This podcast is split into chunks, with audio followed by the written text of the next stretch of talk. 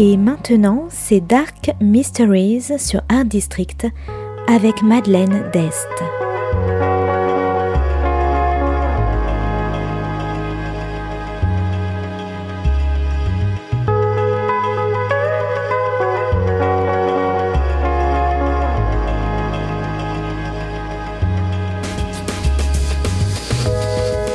Welcome to Dark Mysteries, a book review show devoted to crime, mysteries, thrillers, and the dark side of human nature. I'm Madeleine d'Este. Join me as I talk about great books in the crime and mystery genre. Today's book is When Ghosts Come Home by Wiley Cash. Published by Faber and Faber in 2021, today's book is about a crashed plane, local politics, and broken families.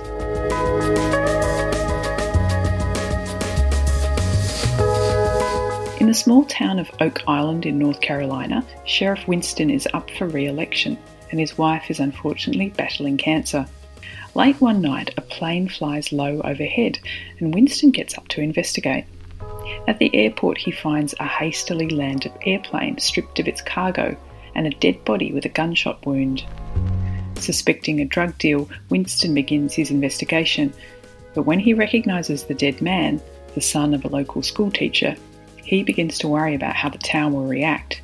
The dead man is black, and racial tensions simmer in the town just below the surface.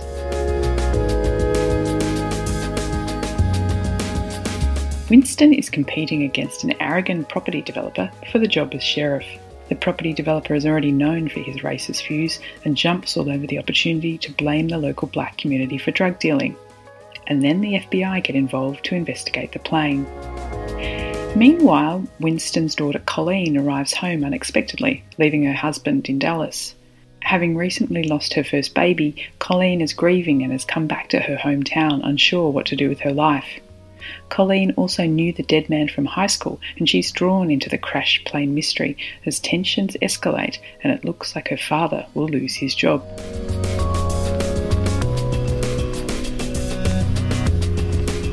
Ghosts Come Home is a beautifully written family saga thriller. Not only are there drug deals, gun battles, and abandoned planes with FBI agents, but there is grief, fear, and regret. Sheriff Winston is a man on the cusp of losing everything. If he doesn't win the election, he'll lose his job and his health benefits, and who will pay for his wife's medical care then? If the property developer becomes sheriff, what will happen to the town of Oak Island? Will the bad old days of white supremacy come back to haunt the black residents? Winston is in fear for himself as well as the community he served for 20 years, and then there are his concerns for his daughter.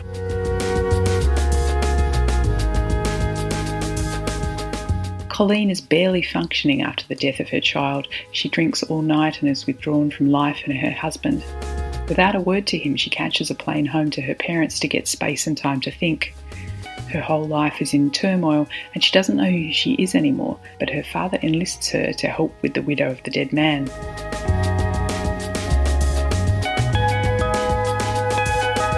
Now, When Ghosts Come Home is a thriller where the story of Winston, Colleen, and the dead man's family are more prominent than the crime itself. The characters, both good and bad, are relatable and heart rendering, and yet, as the book reaches its climax, the twists are both unexpected and excellent, and pack an even bigger punch because the reader has spent so much time getting to know them.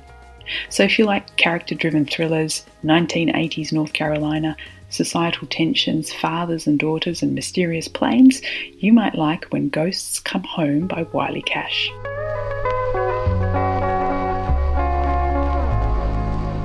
Thanks for listening to Dark Mysteries. If you have any feedback or want to say hello, you can contact me at Art District Radio by email at mde at artdistrict-radio.com. Or if you'd like to listen to past reviews, please go to artdistrictradio.com forward slash podcasts.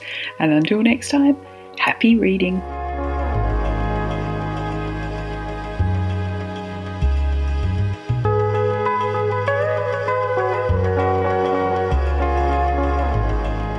C'était Dark Mysteries sur Art District, la chronique en anglais de Madeleine Dest qui nous vient directement d'Australie.